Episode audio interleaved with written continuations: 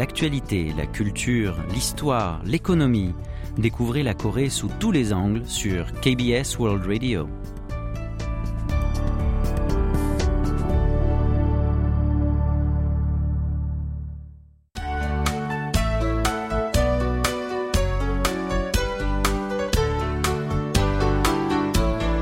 Séoul au jour le jour.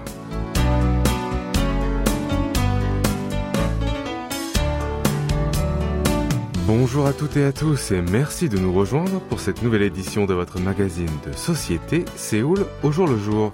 L'année dernière, 5 nouveau-nés sud-coréens sur 100 étaient jumeaux, un record sans précédent.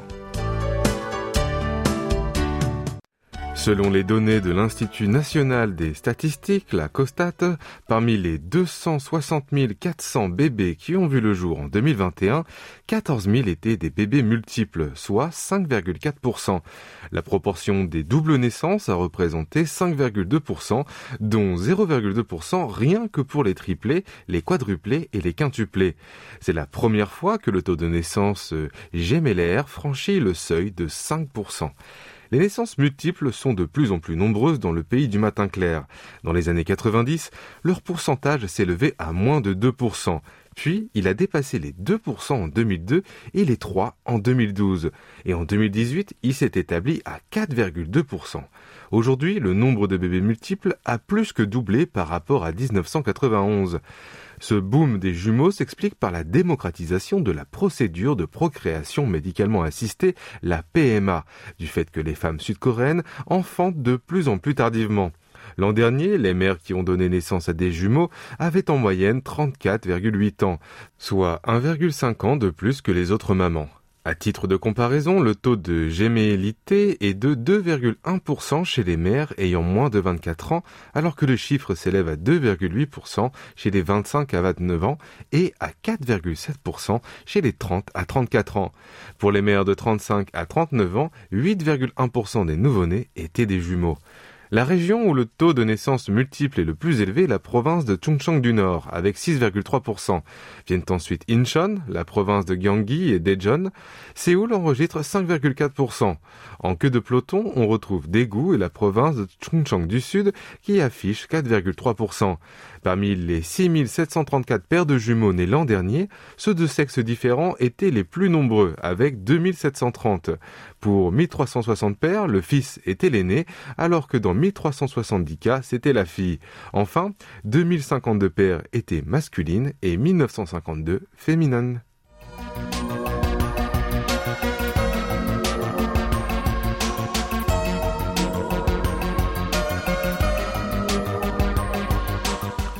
Dans le sillage de la crise sanitaire de Covid-19, le marché de la livraison de repas a connu un essor fulgurant.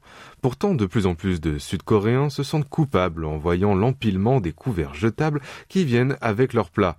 Selon une étude de l'Agence coréenne des consommateurs, à chaque livraison, 18,3 unités de plastique sont utilisées en moyenne, à savoir 147,7 grammes. Chaque année, un consommateur reçoit 1342 récipients et emballages en plastique qui pèsent 10,8 kilos. Parmi eux, seulement 45,5% sont recyclables. Afin de minimiser l'impact de la livraison de plats sur l'environnement, la municipalité de Séoul a lancé lundi dernier le projet Restaurant Zéro, qui consiste à livrer des plats dans des boîtes réutilisables. Pour le moment, 200 restaurants de l'arrondissement de Gangnam proposent le service sur les quatre applications Bemin, Yogiyo, Coupang Eats et Tengyoyo. Le service sera élargi dans l'arrondissement de Kwanak en septembre et dans ceux de Kwangjin et Sodemun le mois suivant. Au courant de l'année, il sera disponible dans 550 enseignes pour différents menus allant des ragoûts aux pâtes en passant par des plateaux de sashimi. Pour utiliser ce service, il suffit de choisir les restaurants qui figurent dans la catégorie des récipients réutilisables sur les applications. Quand un client passe commande, il reçoit les plats dans des Tupperware emballés dans un sac isotherme. Une fois terminé son repas, il remet simplement les boîtes dans le sac et le pose devant la porte. Puis il déclenche la récupération en faisant lire le code QR qui se trouve sur le sac. Le tout sans aucun frais supplémentaire. La municipalité a mené cette initiative à expérimental entre octobre et janvier dernier avec 70 restaurants à Gangnam à travers Yogiyo. En avril, elle a conclu un mémorandum d'entente avec quatre plateformes de livraison et a développé le système de ses commandes écologiques. Pendant la période d'essai, les réactions des citoyens se sont révélées positives. Beaucoup d'entre eux étaient satisfaits que les récipients soient propres et qu'il n'ait pas à s'inquiéter des perturbateurs endocriniens. Certains ont témoigné que les plats étaient livrés plus chauds et qu'ils se sentaient mieux traités. Un autre avantage évoqué était celui de ne plus avoir besoin de laver les assiettes en plastique ni de jeter les aliments qui restent. Afin de faire la promotion de ce service, Bemin offrira par tirage au sort un bon d'achat de 5000 won ou 3,7 euros aux clients qui ont commandé une boîte réutilisable jusqu'à la semaine prochaine. Quant à Yogio, il distribuera un coupon de la même somme tous les mois à ceux qui recourent à ce service au moins deux fois, ainsi que des couverts réutilisables. Les consommateurs qui se sont inscrits au système des points pour la neutralité carbone peuvent recevoir 1000 points, l'équivalent de 1000 won, à chaque commande.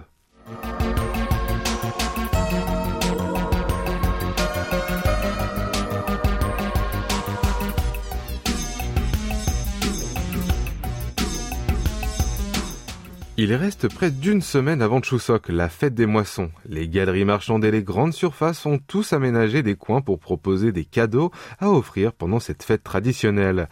Mais les emballages de la plupart d'entre eux ont l'air d'aller à l'encontre de la tendance écologique qui incite à réduire les déchets. Par exemple, un assortiment de gâteaux traditionnels était emballé dans une boîte de 41 cm de long et 48 cm de large. Mais quand on étalait les quelques 60 petits biscuits sur une table, il n'affichait que la taille d'une petite feuille format B4. En plus, les produits utilisés pour leur mise en valeur étaient nombreux. 18 étuis en plastique de différentes tailles, 12 couvercles, des papiers huilés, une boîte et une bande de papier, ainsi qu'un carré de tissu qui entoure la boîte. Ce qui fait que quand on emballe deux ou trois paquets cadeaux de ce genre, une poubelle est déjà bien remplie. Le gouvernement contrôle les produits suremballés chaque année à l'approche des fêtes traditionnelles. Lors du dernier Solnal, jour du Nouvel An lunaire, parmi quelques 12 000 articles examinés, seulement 55 ont été considérés comme anti-écologiques et moins de la moitié d'entre eux se sont vus imposer une amende, car les critères sur l'emballage sont moins rigoureux que l'on imagine. L'assortiment de gâteaux dont on vient de parler à l'instant ne viole pas la réglementation non plus. Mais alors, quels sont les critères du gouvernement?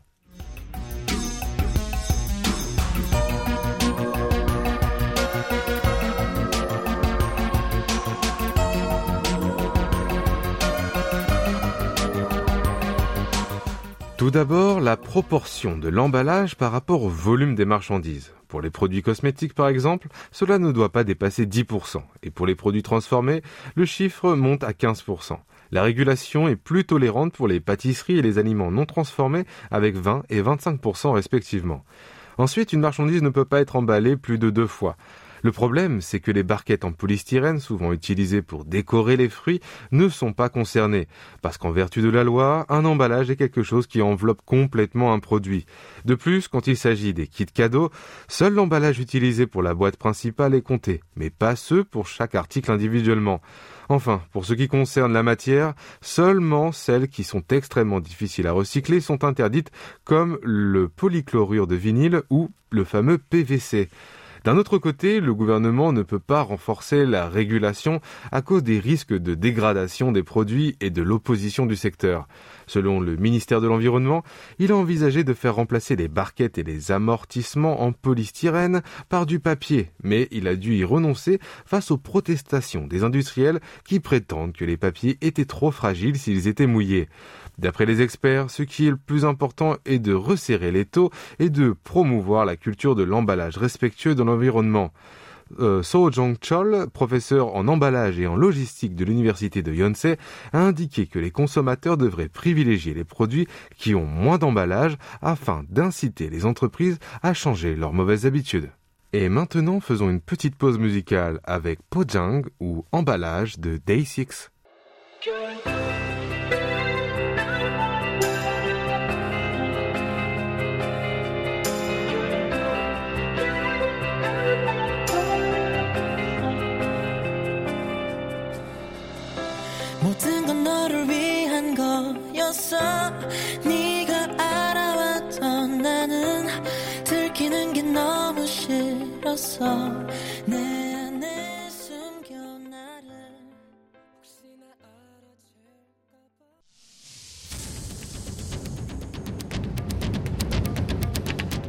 Vous avez aimé, vous avez détesté, vous avez adoré. Faites-nous part de vos réactions en nous écrivant à french@kbs.co.kr.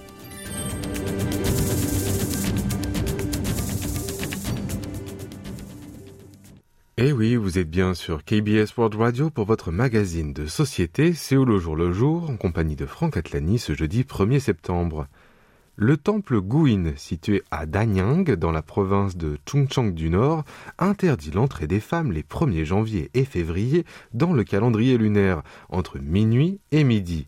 Ce sanctuaire fait partie de l'ordre bouddhique Tentai, dont le nombre de croyants s'élève à 2,5 millions dans le pays du matin clair. Ces autres 150 temples succursales refusent également la visite des femmes durant ces deux jours. A, une sud-coréenne qui s'est rendue au sanctuaire Guin le 1er février, s'est vue interdite dans l'entrée en raison de son sexe, alors que les hommes pouvaient y entrer librement.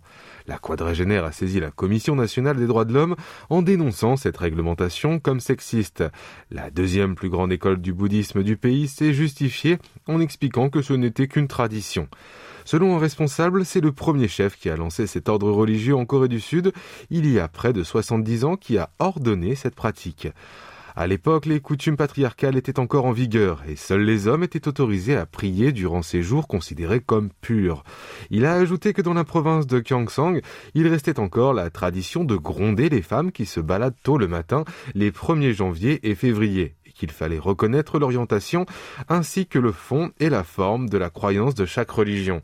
La Commission des droits de l'homme a pourtant préconisé de changer cette coutume remise en question, du fait que la seule raison avancée est de poursuivre une tradition simplement pour respecter la volonté du premier chef, et d'affirmer que cette pratique est basée sur des préjugés sur la jante féminine et suppose que les femmes sont des existences impures.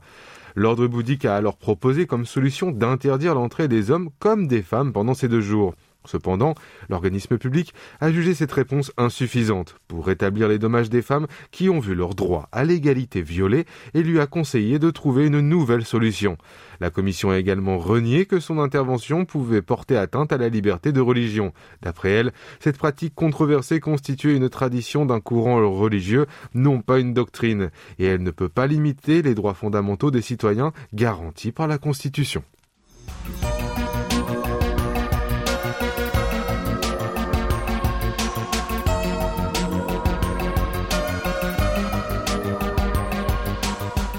Hanshik Space IUM, centre de la culture alimentaire coréenne, a ouvert ses portes avant-hier dans le quartier de Bukchon à Séoul.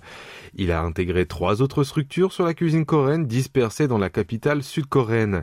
Après l'achèvement des travaux l'an dernier, il a accueilli les visiteurs à titre d'essai pendant six mois. Le centre est composé de trois étages. Au sous-sol, une bibliothèque propose plus de 2400 livres coréens et étrangers sur l'alimentation. Il y a aussi un grand hall où des conférences ou bien des rencontres avec des auteurs seront organisées. Le rez-de-chaussée est consacré à faire la promotion de la gastronomie coréenne. Une salle d'exposition permet de découvrir la diversité et la particularité de la cuisine coréenne. Dans un endroit à côté, les visiteurs peuvent acheter 180 sortes de produits alimentaires concoctés par les artisans réputés. Il y a aussi une galerie consacrée à l'alcool traditionnel qui expose quelques 300 types de boissons coréennes. Les visiteurs peuvent en goûter et en acheter près de 80 types différents. Enfin, le premier étage est un endroit pour ceux qui veulent apprendre à cuisiner les plats coréens. Les visiteurs pourront participer à divers programmes élaborés en collaboration avec des chefs cuisiniers ou des entreprises. Il existe aussi un studio dans lequel les vidéos de cours de cuisine seront filmées. Hanshik Space IUM a pour mission de créer divers contenus sur la gastronomie coréenne avec des établissements publics relatifs, des associations et des entreprises. Les programmes de l'exposition et des cours de cuisine seront complétés en reflétant l'opinion des visiteurs.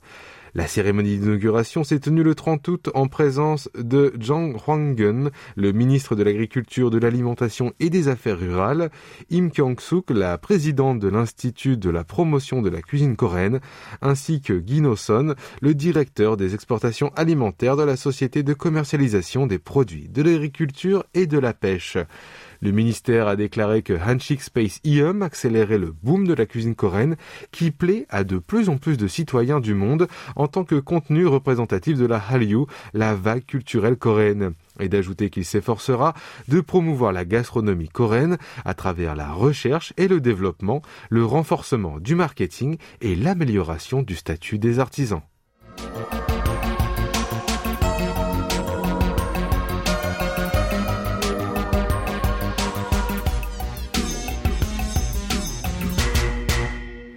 Commissariat central de la police de Pyeongchang, dans la province de Gangwon, il y a une chienne blanche qui accueille les visiteurs. Elle s'appelle Bechu, qui signifie chou en coréen. Ce légume est une spécialité de cette région située à haute altitude. Sur sa laisse sont attachés des badges fluorescents sur lesquels est marqué chien policier. Le canidé n'a pas suivi d'entraînement officiel, mais elle est capable de reconnaître les visiteurs et les policiers. Elle n'aboie pas sur les personnes vêtues d'un uniforme bleu. Quand quelqu'un se rend au poste de police, les employés peuvent le savoir quelques instants avant grâce à son aboiement et ils peuvent ainsi se préparer avant de l'accueillir. la première rencontre avec Betchou remonte à il y a trois ans. Quelques policiers qui patrouillaient près d'une route ont découvert un carton de choux où se trouvaient plusieurs bébés chiens. Ils ont retrouvé leur maître et euh, les lui ont rendu. Mais le lieutenant Kang Won-sok a adopté l'un d'entre eux qui a attiré particulièrement son regard et l'a nommé Bechu en s'inspirant du fait qu'il était dans un carton de choux. Le chien a grandi en bonne santé dans l'amour des policiers. En juillet dernier, elle a fait son troisième accouchement. Après la naissance des bébés canidés, les travailleurs du poste de police ont dû prendre soin de la santé de Betchou. Chaque équipe a préparé tour à tour des plats réconfortants comme de la soupe d'algues ou du poulet bouilli. Un policier achète tous les jours des boîtes de conserve en espérant qu'ils se rétablissent rapidement. Euh, parmi ces six bébés, trois ont été envoyés dans un EHPAD ou chez des riverains. Les policiers comptent trouver des maîtres pour les chiots restants. Selon l'agente euh, Isulim, Betchou est une mascotte du poste de police qui donne de l'énergie à tout le monde. Parfois, la policière soupire en la voyant se rouler par terre peu de temps après qu'on l'ait lavée. Mais quand elle se sent déprimée ou épuisée par le travail, faire une ronde avec la chienne lui apporte une grande consolation.